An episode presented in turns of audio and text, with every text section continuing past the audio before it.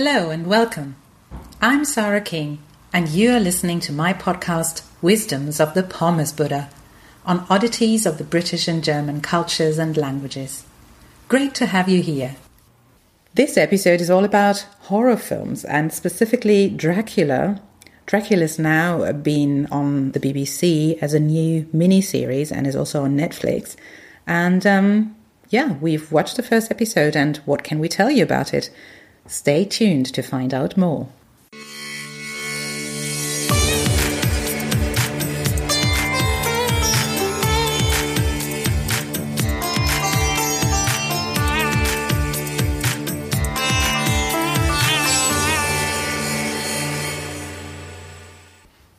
Last Christmas, I gave Dracula my heart.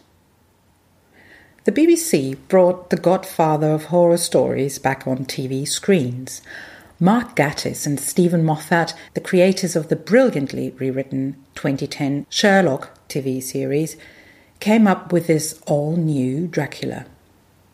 But does it really make your blood freeze? Listen on and find out.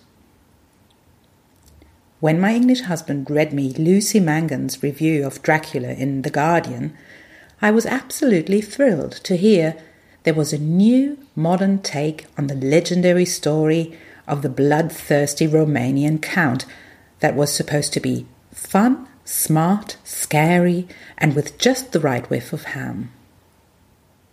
I was ready to hit the couch straight away, but my husband had concerns as he's not only not good with blood, but also not good with horror films or even thrillers. He was curious, so I wasn't allowed to watch it on my own, but afraid it would be too scary for him. The other day, I finally convinced him to give it a try, and so, with much built up anticipation, we watched the first feature film length episode of the miniseries. At first, I thought, oh, his name is Jonathan Harker, so this must be based on Bram Stoker's book. I was hooked because Stoker's Gothic masterpiece is one of my favorite reads of all times.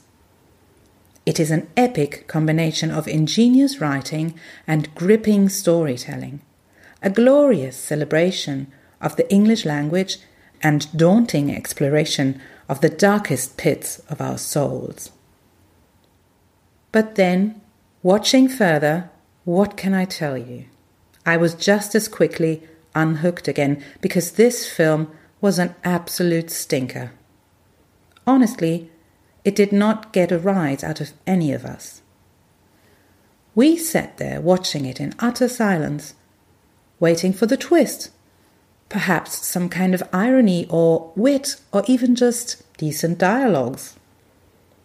What we got instead was a flaccid, half assed attempt at Bram Stoker's story with an utter lack of both suspense and atmosphere, sprinkled with a ridiculously deadpan use of cheap splatter film effects, the whole thing being performed by unconvinced and ergo unconvincing actors.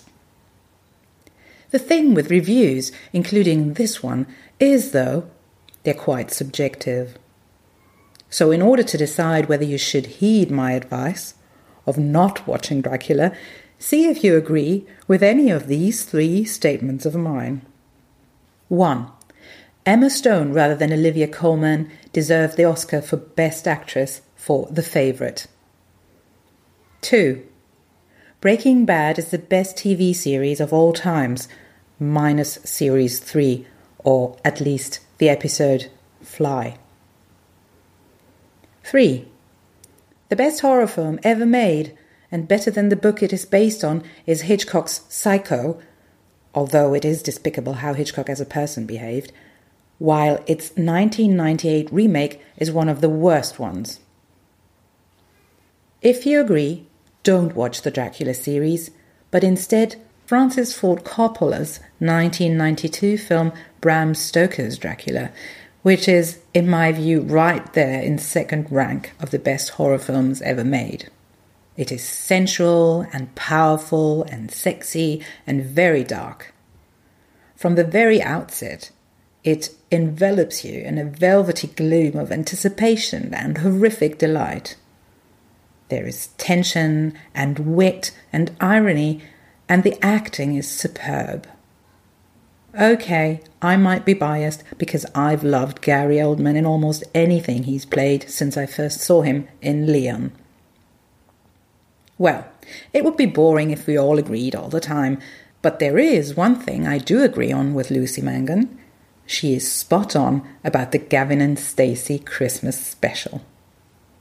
The Pomace Buddha says, they don't make 'em as they used to. That was it for today. Thank you so much for listening. You can read this text on my website www.pomacebutta.com. If you liked this podcast, please do subscribe to it. Take care and hear you soon.